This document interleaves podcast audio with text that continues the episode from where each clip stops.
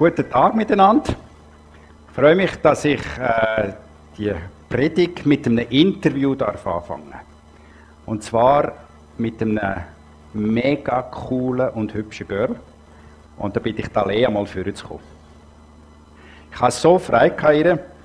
Ich habe sie angefragt für das Interview und dann habe ich so gedacht, so, jetzt brauchst du eine Viertelstunde Überzeugungsarbeit. Bis dann die sagt, also gut, dann komme ich halt auf die Bühne. Und ich frage sie an und ja. Wow, das war cool.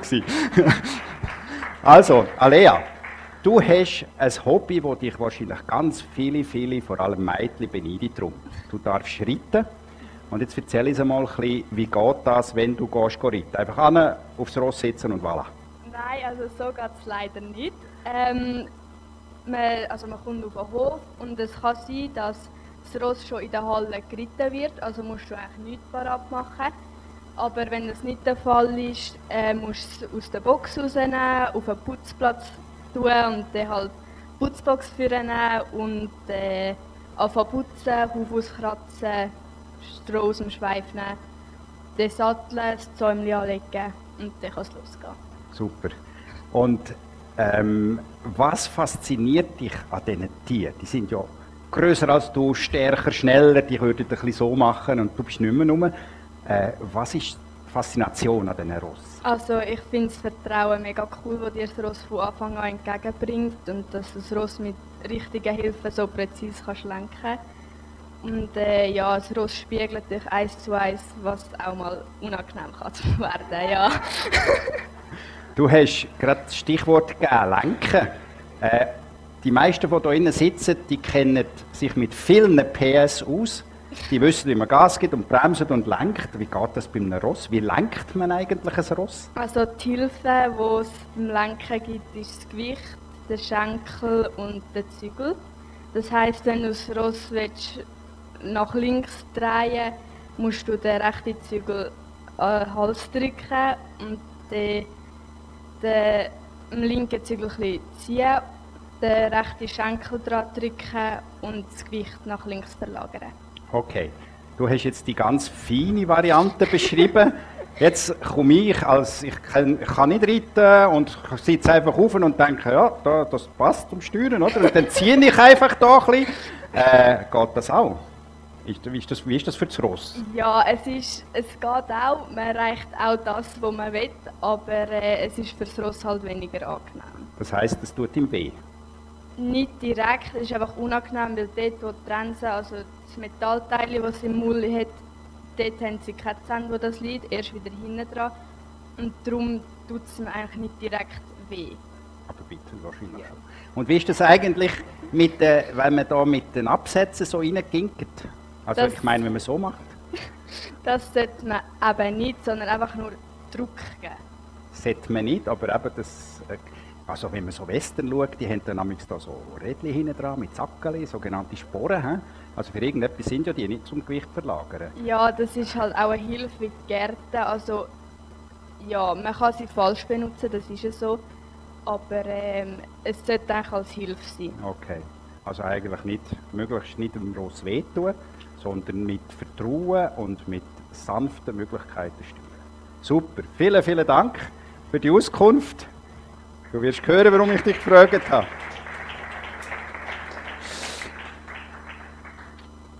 Der Umgang mit Leid ist auch heute Morgen das Thema. Wir sind in dieser Serie Wartend Gott begegnet, der Matthias gesagt. Und es geht ja darum, wie gehen wir mit Leid um. Und Dalea hat es sehr fein ausgedrückt. Also sie scheint sehr eine gute Reiterin zu sein, die das mit sehr wenig äh, Schmerzen mit dem Ross kann machen Und ich habe mich so mir ein paar Gedanken gemacht und so gedacht, ja, wie viel, wie stark es weh tut dem Ross, kommt wahrscheinlich sehr auf den Reiter drauf an. Darum habe ich das mit den Sporen erwähnt und warum ich das Bild brauche, kehrt er dann nachher gerade. Ich habe mir so vorgestellt, ja, so der Bösewicht im Westernfilm mit den Sporen, der siehst du und dann schreist er da und ginket und macht. Ich habe so gedacht, oh, das arme Und es kommt mir ein bisschen vor, als würde, man sagt ja das auch in einem Sprichwort, als würde die Person, das Ross, vom Teufel geritten, vom Bösen, vom harten, unbarmherzigen.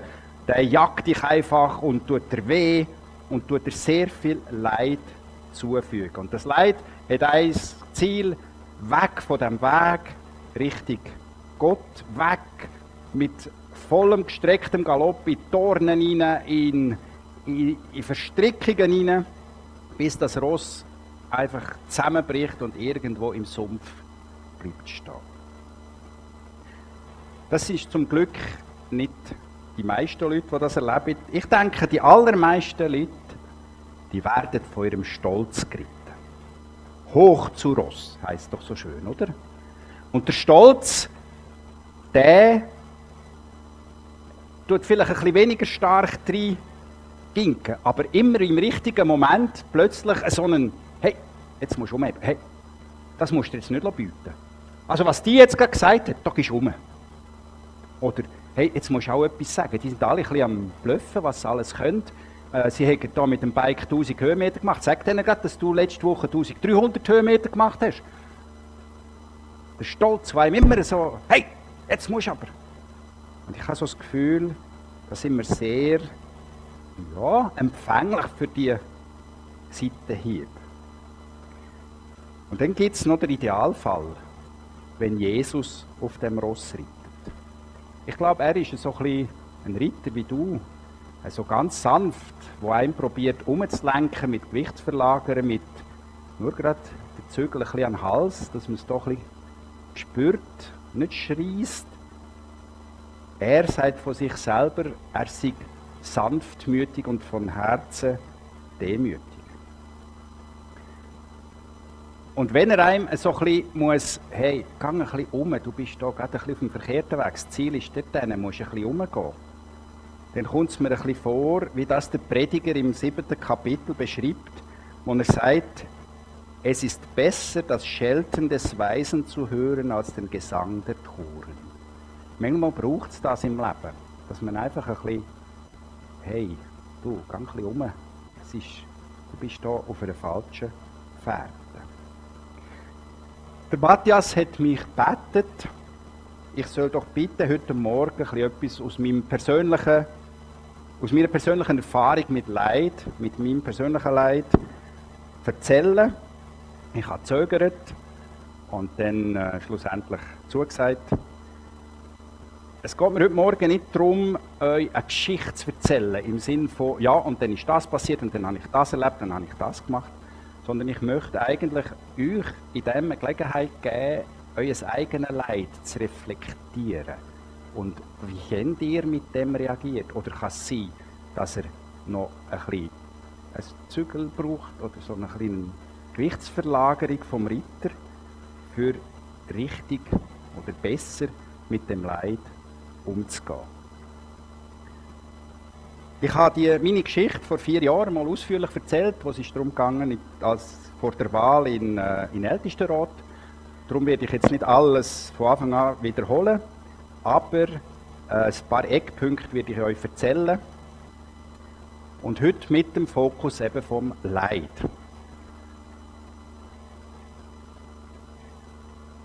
Für dass ihr äh, ein bisschen äh, ja, besser daraus kommen, habe ich eine kurze Chronologie aufgeschrieben. Und zwar geht es ja darum, dass ich von der gleichen Person zweimal getrennt war, getrennt gelebt habe und dann eine Scheidung hinter mir habe.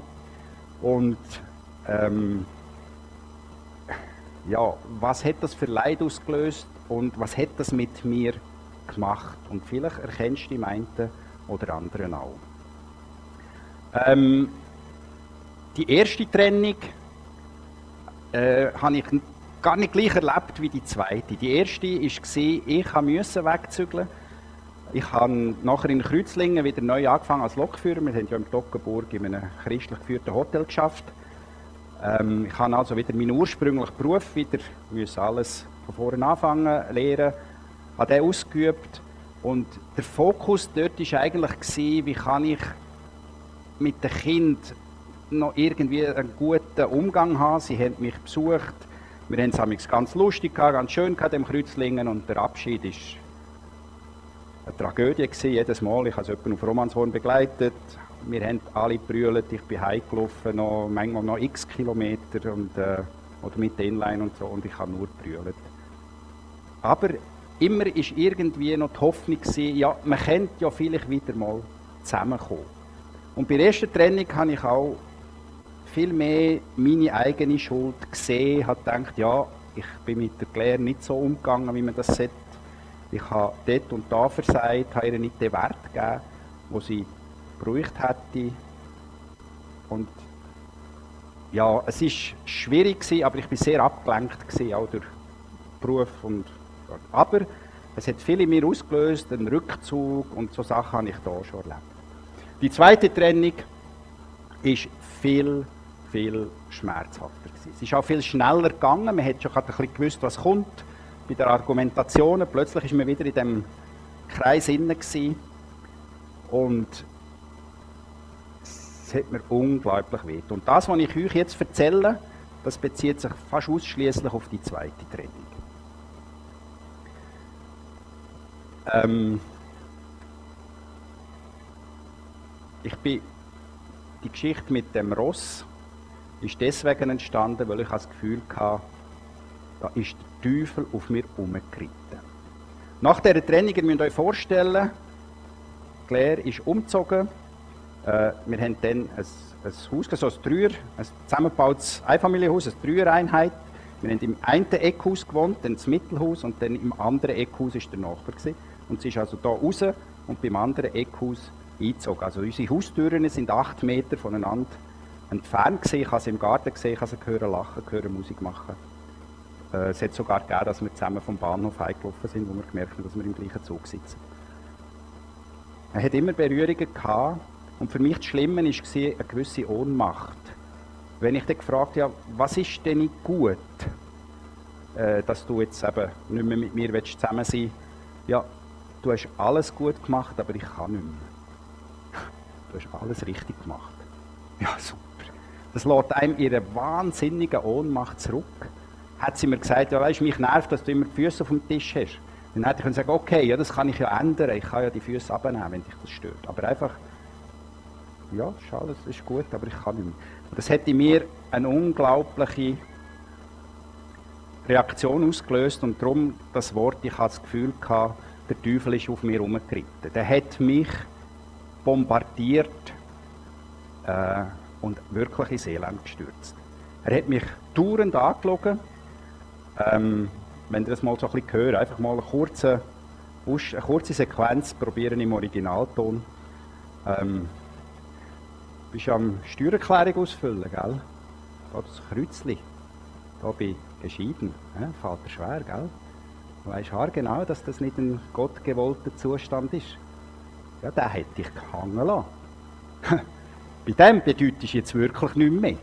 So wie du lebst, schau, schau dich doch an. Also, mit dir will ich ja auch nicht heiraten sein. Da haltet man es ja nicht zwei Tage aus.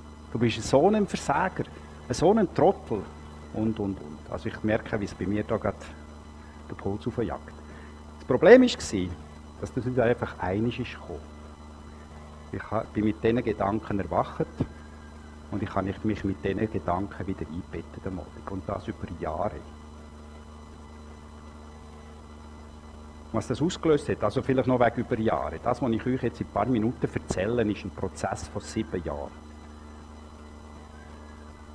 Was das in mir ausgelöst hat, das Losen auf die Lügen von, vom Teufel und einfach als Reaktion auch von dieser ganzen Situation, Wut, natürlich. Ich habe mich ungerecht behandelt gefühlt. Ich war wütig auf einen Nachbar. Hader und Rebellion. Gott, warum ich? Warum tust du mir das an? Ich habe das Gefühl, ich hätte gelebt nach deinem Willen und jetzt das. Das kennen ihr alle. Warum? Warum ich? Interessant ist, dass man die Frage sich nur stellt im Leid, im Negativen und im Positiven nicht. Also, ich habe noch nie jemanden gehört schimpfen, wenn er einen Lottogewinn gemacht hat. Und warum ich? Das ist doch ungerecht. Das habe ich doch nicht verdient. Das ist lustig, jetzt haben wir Glück gehabt. Und da fängt man an, sich zu hinterfragen. Rückzug. Ganz eine typische Reaktion. Ich bin als Letzter in die Gemeinde und als Erster wieder gegangen. dass mich ja niemand fragt, wie es mir geht, ich hätte es nicht vertragen. Rückzug aus dem sozialen Leben, man ist ja nicht mehr wert, wenn einem der Teufel durch sagt, hey, los mal, nein, vergiss es. Also, dich, was, willst du, was willst du irgendjemandem erzählen? Schau doch dein Leben an. Selbstmitleid, das komme ich dann noch, vielleicht noch ein bisschen intensiver zu reden, gehört natürlich dazu. Ich war der Allerärmste und, äh, und so weiter. Und dann das, was mir durch die Lügen am meisten zu schaffen gemacht, Selbstanklage und Selbstzerfleischung. Ich habe mich wortwörtlich zerfleischt. Ich, das, was ich euch so ein bisschen erzählt habe, habe immer zugestimmt. Ja, stimmt ja. Hast du versagt? Ja, stimmt. Und, ja, und Gott hat nicht Freude an dem Zustand. Ja, es stimmt. Und ich habe mich hinterfragt, was habe ich falsch gemacht, wo sind meine Schuld. Ich habe also Stecknadel im Heuhaufen gesucht und gefunden. Und ich habe mich selber richtig zur Sau gemacht. Selbst Hass dann als Volk. Ich habe mich, ich habe mich nicht mehr aushalten, nicht mehr schmecken. Scham. Das hat dazu geführt, dass man sich unwert fühlt gegenüber Gott und den Menschen, von Gott verstoßen. Ich habe Gott persönlich nie abgeschoben. Er ist mir immer wichtig geblieben und immer näher gewesen. Aber ja, wenn ich nicht so lebe, wie er das möchte, dann bin ich Ausschuss. Weg ist keine Chance mehr. Und so habe ich mich gefühlt. Und das letzte, emotionale Suizid. Was meine ich damit? Abgeschlossen mit dem Leben. Bei mir, bei der ersten Trennung, bin ich im richtigen Suizid viel näher gewesen. Ähm, so nach dem Motto, für was lebst du noch? Äh, nur noch für Geld abzugeben, bringt es auch nicht. Ähm, und im zweiten war eher, gewesen, dass man das Gefühl hatte, das Leben ist durch. Ich lebe zwar noch, weil ja, Suizid ist auch nicht äh, von Gott gewollt, also lohne ich es einfach sein. Aber ich schließe ab. Ich bin noch in der Hülle noch da. Ich gehe noch arbeiten, ich komme wieder heim. Aber es geht mich nie und nicht mehr an. Ich bin weit tot. Es war keine schöne Zeit. Das kann ich euch sagen. Und etwas habe ich gemerkt wir probieren, wir alle probieren in unserem Leben, wenn immer möglich Leiden zu vermeiden. Sobald du dir etwas wehtut, wenn du wirst in der Schule von den einen Kolleginnen, dann gehst du denen aus Weg. Wenn du Beleidigungen musst anhören, wenn dich jemand auslacht und so weiter, dem gehen wir aus Weg. Wir weichen, wenn da irgendwo wehtut, weichen wir aus. Das ist ein Reflex. Und ich habe probiert, um alles in der Welt, das Leid zu vermeiden. Das würde ich nie mehr erleben. Ich habe mich ganz bewusst nicht sehr elegant angelegt. Ich habe mich nicht keilen im Sinn von nie mehr gewaschen oder so. Aber ich kann nicht attraktiv sein, ich kann nicht ein flotter Typ sein. Ich wollte so als Schatten weiterhin durchs Leben gehen. Komm mir nicht zu nahe, tu mir nicht weh. Ich vertrage es nicht. Ich bin brennt und ich will das nicht nochmal erleben. Gott sei Dank, dass ich nicht so geblieben bin. Er hat angefangen, an mir zu arbeiten, hat mir Sachen aufgezeigt, wie gesagt, innerhalb von sieben Jahren, also nicht einfach einfach das, nächste das. Und ich würde euch mit auf den Weg nehmen, raus aus dieser leidvollen Zeit, rein in eine Zeit, wo man wartend Gott kann begegnen Irgendwann ist mir das aufgegangen mit den Lügen. Ich habe so gedacht, ja, aber halt, Gott hat gesagt, ich will dich nie verlassen, ich werde dich nie fallen lassen. Und du sagst mir, er hat dich verschupft, weg da. Das stimmt doch gar nicht. Und langsam habe ich gelernt, nichts zu vertrauen. Ich muss euch vielleicht, euch vielleicht sagen, dass mein Vertrauen sehr gelitten hat weil Gott hat gesagt, Jesus hat gesagt, bittet, so wird euch gegeben. Und ich habe betet und betet und bittet, dass die Ehe nicht kaputt geht. Und siehe da, sie ist kaputt gegangen. Gott, was ist mit dem Versprechen? Wenn du das Versprechen nicht haltest, wie soll ich dir denn alle anderen Versprechen glauben? Und so ist es eben gekommen, dass ich dann die Lügen eins zu eins übernommen habe. Und dort habe ich gelernt, neu vertrauen und gemerkt, hey, der Herr ist nahe denen, die zerbrochenen Herzen sind und hilft denen, die ein zerschlagenes Gemüt haben. Er ist nach das stimmt. Er ist sehr nach und er ist mir immer näher gekommen mit allem, was er gesagt hat. Und ich habe den Versen so richtig persönlich können nehmen, wie der jetzt da, Jesaja 43. Und nun spricht der Herr, der dich geschaffen hat, Martin, eigentlich im Original steht Jakob, und dich gemacht hat, doch hast deinen Namen einsetzen, fürchte dich nicht, denn ich habe dich erlöst, ich habe dich bei deinem Namen gerufen, du bist mein. Es hat mir langsam wieder Boden unter den Füßen gegeben, es hat mir das Denken gegeben, hey, der, der dich da bereitet, der gehört nicht da oben drauf. Aber ich kann ihn auch nicht abschütteln. Das muss ein Stärkerer machen. Und es ist so weit gekommen, dass ich Gott das bekennt habe. Ich habe das als Sünd bekannt. Dachte, hey, wenn ich einem Widersacher einfach Glauben schenke und ihm mehr vertrauen als meinem Herr, dann ist das nicht okay. Und ich habe ihn gebetet, im übertragenen Sinn, ich habe es damals nicht so ausgedrückt, dass er meinen Ritter abwirft und dass er oben drauf sitzt. Und ich habe langsam gemerkt, wie wohltuend das, das ist, nicht mehr die Sporen müssen zu spüren, nicht mehr den Zaum, den man da hintergezogen hat und weh da hat, sondern zu merken, hey, es ist, er ist viel feiner. Ich habe Jahre gebraucht, das Vertrauen wieder aufzubauen und zu merken, bist es du? Ist es wirklich so? Gibt es eine Änderung? Ein weiteres Schlüsselerlebnis ist dann ich habe so ein Andachtsbüchlein und in dem gelesen. Und ich möchte euch jetzt die Geschichte vorlesen, wo mir ein riesen Aha-Erlebnis war und mir unglaublich weitergeholfen hat. Statt erzählen, vorlesen ist viel schöner. Im Zusammenhang mit der Vereidigung des ersten farbigen Staatspräsidenten Südafrikas kam es zu einer bewegenden Szene. Nelson Mandela entdeckte in der Masse der Zuschauer den Menschen, der ihn während seiner langjährigen Haft auf der Gefängnisinsel Robben Island bewacht hatte. Sofort ließ er den Mann zu sich nach vorne rufen. Nur langsam folgte der ehemalige Gefängniswärter der Aufforderung. Würde er für seinen Dienst im Auftrag des Apartheid-Regimes nun öffentlich bloßgestellt und beschimpft werden?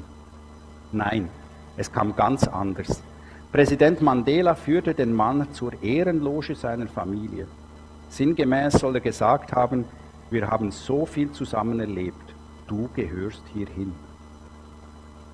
Diese Geste Nelson Mandelas ist nicht nur ein bewundernswertes Beispiel für Vergebung und praktizierte Feindesliebe. Sie zeigt auch, dass es möglich ist, sich mit schmerzhaften Erfahrungen der Vergangenheit so zu versöhnen, dass sie zu einem bejahten Bestandteil der eigenen Biografie werden. Und so weiter. Ich möchte den letzten Satz noch einmal lesen, da ist mir rein wie, wie ein Blitz.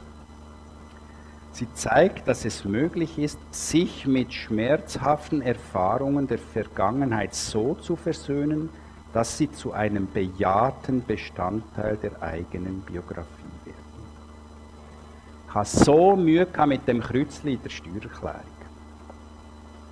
Und da ist mir rein gedacht, hey, das gehört jetzt zu deinem Leben. Das ist ein Bestandteil von deiner Biografie.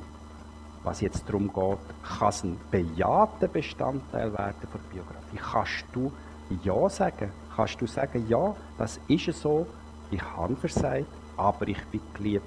Ja, das ist so, es ist viel Leid gewesen, aber Gott führt mich aus dem Leid raus. Und ich wünsche dir, dass in deinen leidvollen Zeiten von deinem Leben, aktuell oder längst vergangen, du kannst lernen, dass das ein bejahter Teil von deiner Biografie kann werden. Es gibt Sachen, da schämt man sich für seine Familie, seine Kinder, seine Eltern. Aber zu merken, ja, ich habe vielleicht eine schlechte Kindheit gehabt, ja, aber Gott wird, Gott ist da für das Heil umzuwandeln. Er hat das Heil getragen. Und so finde ich ganz, ganz wichtig, dass wir im Leid lernen, uns zu versöhnen mit der Auswirkung, also mit der Ursache und der Auswirkung. Was meine ich da damit?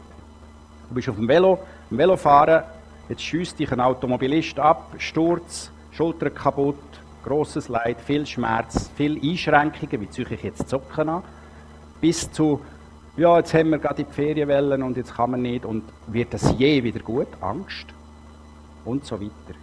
Versöhnt mit der Ursache, das wäre Double, der da wieder in mich hineingefahren ist, hätten die nicht können schauen Besoffen ist sie auch noch und am Handy gedruckt. Die ist die schuld, dass es mir so schlecht geht. Versöhnt mit der Ursache. Und versöhnt mit der Auswirkung. Ja, ich kann nie mehr als Reck mich da hang ich an den Arm nie mehr strecken. Der Unfall hat mich so beeinträchtigt, dass das nie mehr geht. Und mit dem lernen zu leben, jawohl, es gibt Einschränkungen im Leben, es ist nicht mehr wie früher. Aber ich akzeptiere das und ich gehe mit dem weiter. Das nächste Schlüsselerlebnis. Ich habe gemerkt, dass ich mich mit den, mit den Anschuldigungen und dem Rückzug eigentlich in ein Museloch versteckt habe. In eine Höhle rein. Eine Höhle bietet Schutz. Das ist ganz, ganz praktisch. Du kannst einfach eingehen und es fällt dir ganz sicher niemand in den Rücken. Und du kannst zumauern vor dran. Du kannst nur noch das Schiessschart offen lassen, noch kannst rausschauen und vielleicht kannst du giftige Pfeile rausschiessen. Eine Höhle ist ganz angenehm. Weißt du, ich das, das müsst ihr euch so vorstellen, ich habe meine Höhle, ich habe dann ganz schöne Vorhänge, so wie rot karierte, habe ich aufgehängt. In meiner Höhle hat es eine Badwanne gehabt. Ganz schön gefüllt mit Selbstmitleid. Hey, das war schön, amix, dort drinnen zu baden. Und weißt im Leid hast du genau so eine rosa Brille an, wie wenn du verliebt bist.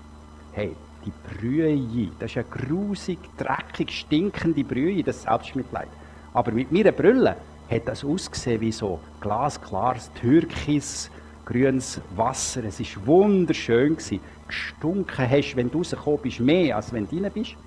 Aber das habe ich auch nicht gemerkt. Das haben dann die Leute um mich herum gemerkt. Die haben dann einen grossen Bogen um mich herum gemacht. Weil ich so gestunken habe von dem Selbstmitleid. Aber es war so schön. Gewesen. Ja, in dieser Höhle ist es wunderbar. Es ist, es ein richtiger Schutz, aber es hat kein Licht. Du hockst einfach im Dunkeln. Es gibt kein Leben. Steht in dieser Höhle kannst nicht leben. Es passiert nichts drin. Alles, was zum Leben gehört, findet dort nicht statt. Es gibt keine Liebe. Ich meine jetzt nicht partnerschaftliche Liebe, Frau oder so, sondern es ist niemand da, der dich liebt. Niemand, du kannst auch niemanden lieben. Es ist einfach tot und es ist kalt. Ich möchte mit euch jetzt einen Text lesen, wo ein Mensch in einer Höhle ist und wo Gott begegnet ist. Und das ist für mich ein Schlüsselerlebnis geworden. Nicht der Bibeltext, aber er tut es mega veranschaulichen. Hey, Höhle, okay, und jetzt? Ich würde gerne mit euch das Kapitel 19 vom ersten Buch Könige lesen. Das ist ein, ein längerer Text, aber ihr schafft das.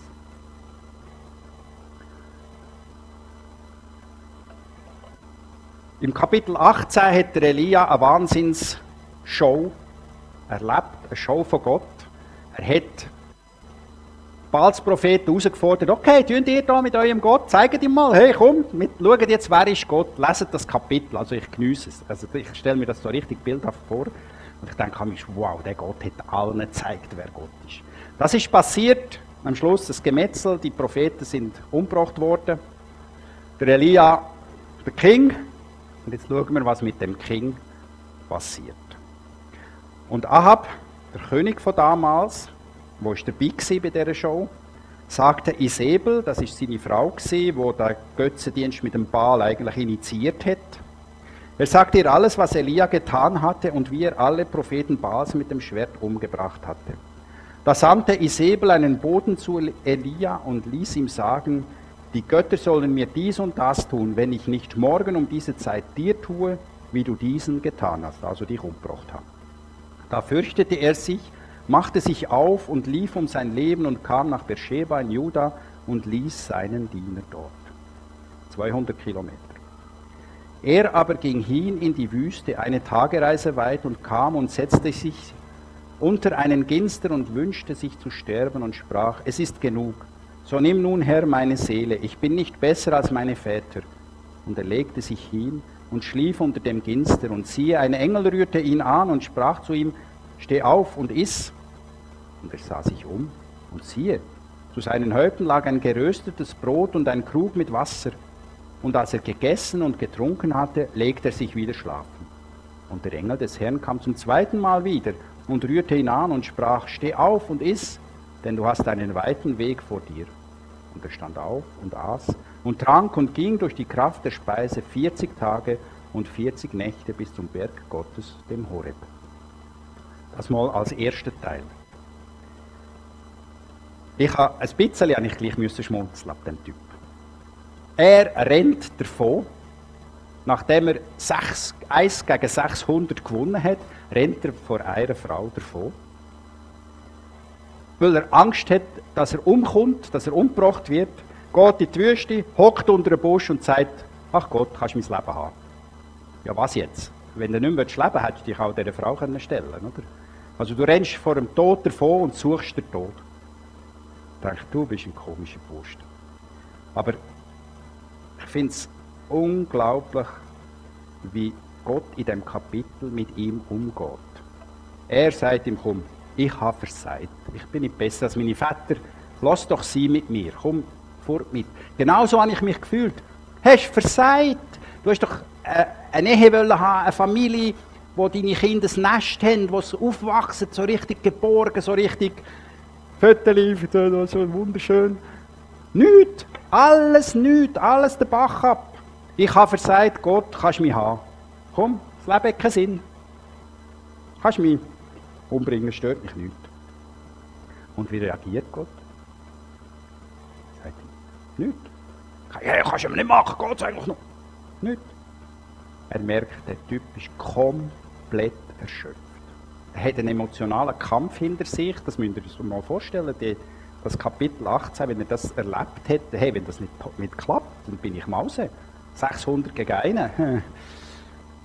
Und dann noch seine körperliche Anstrengung, also er ist für mich ist das einer der besten Marathonläufer, was es wahrscheinlich je gegeben hat. Der macht einfach schnell mal 200 Kilometer. Ähm, ich weiß nicht, wie lange er da gebraucht hat, aber der ist müde gewesen, der ist sicher erschöpft gewesen, und das macht Gott. Habt ihr das auch schon können geniessen? So einfach ein frisches Brot, wenn ihr Hunger habt. Einfach so. Schmeckt das? Hey, das tut so gut. Und Gott stärkt ihn auf dem Weg. Er hat Erbarmen und stärkt ihn. Und das zu erleben im Leid, die Nähe von Gott, das Wissen, Gott stärkt mich. Es ist Not da. Ich habe versagt. Ich fühle mich ganz schlecht. Ich bin müde. Aber er hat eine Stärkung bekommen. Eine Stärkung statt ein Rüffel. Ich hätte dem Bursten mal gesagt, wo, wo Bart wieder Most holt. Aber äh, er hat einfach. Und das zweimal, der hat gegessen. Ja, ich kenne das sehr gut nach dem Essen. Puh, Mittagsschläfli. Er hat gegessen und dann hat er einfach wieder geschlafen. Wie wenn nichts wäre gesehen. Kein, hey, woher kommt das Brot und für was und was soll das nicht? Einfach schlafen. Und es ist wieder passiert. Und dann so. Und jetzt Iss und trink und dann lauf. 40 Tage, 40 Nächte, ohne zu essen. Wow, kommt euch etwas in den Sinn. Jesus war 40 Tage und 40 Nächte ohne Nahrung, gewesen, bevor er ist versucht wurde. Das ist eh lustig, es hat viele so parallel, auch mit dem Jonah, da unter dem Ginster und sagen, du, hat doch alles keinen Sinn. Hat er auch erlebt.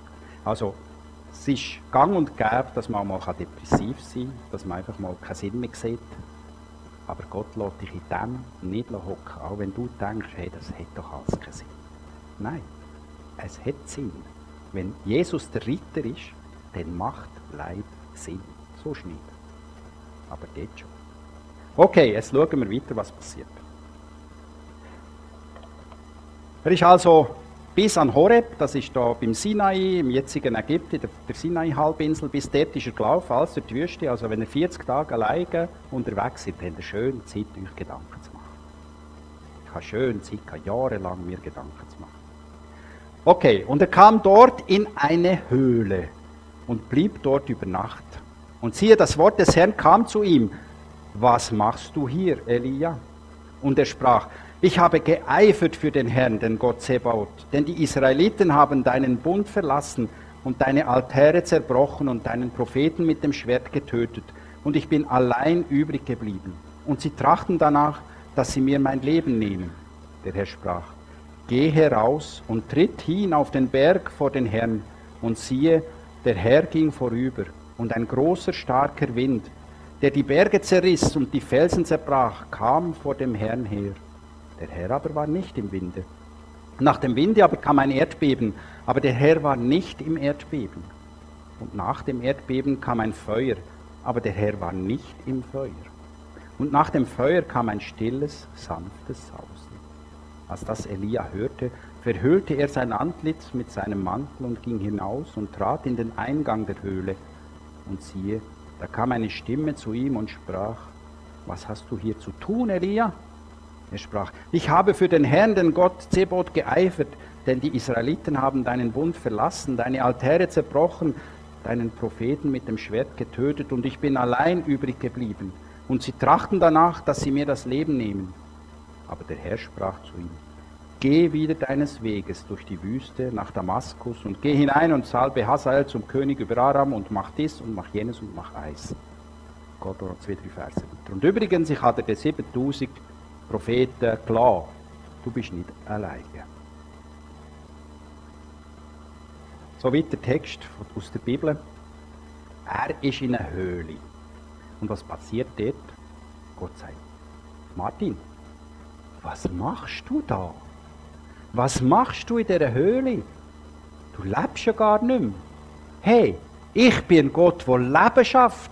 Ich will, dass du lebst. Komm raus. Ja, aber, hat der Elia. Ja, schau mal, was machst du? Ja, ich habe meine Berechtigung, dass ich da bin. Schließlich kann ich um dich geben und das ist passiert und dieses und selbst solltest du doch wissen. Und was macht Gott? Lädt er sich auf eine Diskussion ein? Nichts. Nichts. Er lässt ihn einfach schwätzen. Gott macht auf und sagt, erzähl mir dein Leid, erzähl mir deinen Kummer. Was hast was dich seit Jahren belastet? Sag mir's. Komm raus, es tut dir nicht gut in deiner Höhle. Was machst du da? Ja, weisst, in der Höhle, habe ich euch beschrieben, ist sicher, da passiert mir nichts. Aber vor der Höhle ist es gefährlich. Wenn ich als Müsli aus meinem Museloch rauskomme, kannst du sicher sein, dass ein fetter, dicker Kater vor dran wartet auf mich. Und mich wieder verletzt, genau dort, wo ich schon fest, fest weh habe. Darum bleibe ich in meiner Höhle. Ich komme nicht raus, es ist viel zu gefährlich. Jetzt hat mir mal jemand, der mir ein bisschen geholfen hat in diesen Gedanken, also nicht jetzt, sondern eben vor x Jahren, gesagt, stell dir vor, du hast Hunger. Du bist auf der einen Strassenseite und auf der anderen Strassenseite hat es ein Restaurant. Du willst essen, weil du Hunger hast. Es ist so gefährlich über die Straße. Jetzt kannst du herauslesen. Entweder nimmst du das Risiko auf dich und gehst essen richtig fein, oder du verhungerst auf dieser Strassenseite, weil du das Leid hast vermeiden das mögliche Leid ist ja gar nicht sicher, dass du überfahren wirst. Kommt ja kaum ein Auto, aber es könnte natürlich passieren. Man kann es nicht ausschließen. Und das hat mir so gesagt, ja, ich probiere Leid zu vermeiden und durch das bleibe ich immer auf meiner Strassenseite, ich bleibe immer in meiner Höhle und ich habe kein Leben. Ich, habe, ich kann nicht essen, es gibt keine Nahrung in meiner Höhle. Und Gott fragt, was machst du da? Hallo, du bist im falschen Film. Hör auf, auf die Lüge zu hören. Hör auf, dich mit dir selber zu beschäftigen. Ich bin so ein Armer. Ich muss amigs lachen. Also ein bisschen, äh, ab meinem Alter und ein bisschen aufwärts, mal beobachten, wenn sich zwei wieder sehen. Hey, wie geht's dir? Dann geht es mal eine halbe Stunde über weißt, den Rücken und den Fuß und weißt, den Kopf und dies und was alles wehtut. Ja, und bei mir auch. Und, und so nach einer halben Stunde. Aber schon geht es gut. Denke ich, schön äh, Leid beschäftigt. Aber komm mal raus aus deinem, ja, weisst, ich bin so ein Armen und ich habe doch so viel Schlechtes erlebt. Komm raus. Gott hat mir auch gesagt, hey, willst du leben, dann komm raus. Leben ist draussen. Ich will, dass du lebst. Ich will, dass du am Leben kannst teilnehmen. Hör auf mit deiner Badwanne. Komm raus aus, deiner, aus deinem Selbstmitleid, aus der Verbitterung oder auch aus der Resignation, Gleichgültigkeit, Misstrauen, keine Ahnung, wo du drinnen bist, wie deine Höhle aussieht, wie schön dekoriert oder wie kalt und kahl das sie ist. Aber komm raus aus der Höhle. Was passiert, wenn man rausgeht? Man begegnet Gott. Der Elia hat Gott begegnet. Er hat ihm gesagt, komm raus, gang auf den Berg, ich will mich dir offenbaren. Das, was der Elia hier erlebt hat, das passiert nicht jedem auf dieser Welt. Das hat der Mose erlebt und das hat der Elia erlebt. Das sind die beiden, die bei Jesus nachher beim, beim Berg vor Verklärung erschienen sind. Die haben Gott begegnet. Und Gott möchte, ich will eine Begegnung mit dir. Komm raus, gang auf den Berg. Und was hat der Elia gemacht? Er ist rausgekommen. Aber nur gerade so gerade am Eingang der Höhle. Dass man dann schnell wieder zurück wäre, wenn es in die Hose geht. Aber immerhin, er ist rausgekommen. Und das hat Gott nachher gemacht. Denkt so, jetzt erzählt er ihm das. Hey Elia, also so nicht. He? Bursch, jetzt hast du mal Ordnung, jetzt machst du mal das, jetzt tust du mal aufräumen, jetzt machst du mal so. Er sagt, nein, komm raus, los, ich habe einen Auftrag für dich. Gang den ganzen Weg wieder zurück, mach das, mach das, mach du. Mach dich auf einen Weg.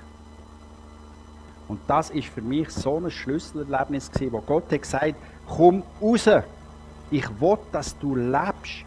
Lass all das Blöde, wo dir der Teufel eingeredet hat, sein. Ich bin der, der auf dir reitet. Ich möchte dich leiten, führen, ganz sanft, nur mit dem Zügel am Hals. Und dir einen Auftrag geben, dass dein Leben wieder Sinn hat. Unglaublich, wie Gott mit dem Menschen im Leid umgeht. Wer denkt, ich darf ihm mein Leid nicht sagen, er haut mir den Eis auf die Finger. Vergiss es, er hat ihm da nichts gesagt. Er hat allen Grund gehabt. Er ist ganz, ganz sanftmütig mit ihm umgegangen. Aber auch mit einem Ziel. Ich habe das Ziel mit dir, ich will, dass du lebst. Ich würde mit euch noch das letzte Schlüsselerlebnis teilen. Und zwar habe ich gemerkt, hey, du kannst aus der Höhle raus. Aber es kommt nicht gut, wenn du so bleibst, wie du in die Höhle rein bist vor ein paar Jahren. Lass dich verändern von dem liebenden Ritter auf deinem Rücken. Lass dich leiten. Öffne dich ihm. Ich habe Freude wir haben das Lied gesungen am Anfang. Hey, mein Leben gehört ganz dir. Du bist der Mittelpunkt in meinem Leben. Wir sind damals schon Spezialisten in dem. Das singen wir so. Mein Leben gehört dir. Und dann, ja Herr, du mich verändern, aber nur dort, wo ich das möchte, weißt bei diesem Punkt. Alles andere ist ja schon gut. Entweder gehört das Leben ihm oder es gehört nicht ihm. Was, was mir gehört, mit dem kann ich machen, was ich will. Wenn ich will, kann ich mich mit dem Küchenmesser rasieren. Ich darf das, es ist meins. Ich kann ein Bieli nutzen zum Holzspalten, zum Rüebli oder auch einfach für unter den Tisch, der gewackelt als Keil. Ich darf das, es ist mein Bieli, ich darf mit dem machen, was ich will. Und so wenn du Jesus hörst, darf er mit dir machen, was er will. Er darf dich für das nutzen, was er möchte. Er darf dich polieren, dass es wieder gut hält oder auch einfach ein bisschen liegen lassen, weil es halt gerade nicht dran ist. Aber die Veränderung, ich habe gelernt, dass Veränderung im Leben ja nur positiv ist. Wir sagen damals, weißt Gott meint es gut mit dir. Ja, wenn das stimmt, dann lass dich doch von ihm verändern. Es kommt ja nur besser. Im Römer 12 werden wir aufgefordert, bekannte Verse verändert euch durch Erneuerung von eurem Sinn. Ich habe mein Denken müssen verändern. Es hat nicht gestummen, es war Präg vom ersten Ritter. Es hat nicht verhauen. Und plötzlich wird man zum anderen Menschen. Ich habe langsam gelernt, mich zu lieben. Ich habe gemerkt, ich kann ja niemand lieben, wenn ich mich hasse. Geht nicht. Ich meine mit Selbstliebe nicht Streicheleinheit und so, aber akzeptieren, so wie das Gott denkt liebe deinen Nächsten, also Gottes Liebe und den Nächsten wie dich selber. Und die Einstellung zu haben, du kannst die Ursache von deinem Leid nicht verändern. Der Unfall, den ich vorher beschrieben habe, ist passiert, der ist Geschichte. Den kannst du nicht rückwärts. Aber du kannst deine Einstellung dazu verändern und deine Einstellung zu, zum Leben. Ich habe etwa Musik gelost, äh, Lieder, CD von John Peterson, und er hat das so schön beschrieben. Ich bete nicht, dass du die Situation veränderst, weil ich weiß, dass mein Herz Veränderung braucht. Versteht ihr das? Die Situation? Wir wollen immer, der andere soll sich ändern. Und wenn, doch, wenn ich einen anderen Chef hätte, der wäre ich der. Ein anderer Partner, der wäre ich glücklich. Weißt du, an einem anderen Ort wohnen, in einer anderen Gemeinde. Der wäre alles gut. Nein, die Situation muss sich nicht verändern, aber deine Einstellung dazu, zu deinem Chef, zu deiner Firma, zu der Lehrer und so das hat mich unglaublich weitergebracht, einfach Gott können sagen, hey, verändere du, ich bin parat. Und immer noch parat und ich wünsche mir es immer noch und wahrscheinlich, wenn du jetzt zuhörst, denkst du, ja, ja, bete weiter, es ist gut, wenn dich Gott nachher verändert. Also darfst du mitbeten. Ich werde zum Schluss mit euch ein Lied hören von dem John Peterson, wo mir sehr viel bedeutet, wo um den Veränderungsprozess geht. Die Metapher von dem Lied versteht man, wenn man bedenkt, dass Jesus ursprünglich ist Zimmermann war. Es geht darum, dass der Zimmermann ins Haus kommt, etwas flicken. Jesus ist Zimmermann und mit dem Haus ist dein Leben, dein Lebenshaus gemeint. Und ich würde jetzt gerne mit euch einen Moment das Lied hören und vielleicht noch einen Moment still sein, dass ihr euch könnt überlegen was ist mit meinem Leid, das, was ich als Kind erlebt habe, als Jugendlicher, vielleicht eine Trennung, eine Freundschaft auseinander ist, wo mir bis heute wehtut, oder leidvolle Ausbildung haben, oder Familie, oder bis hin zu aktuellen Sachen. Wie gehe ich damit um? Was darf Jesus? Darf er retten? Darf er verändern? Darf er rausführen?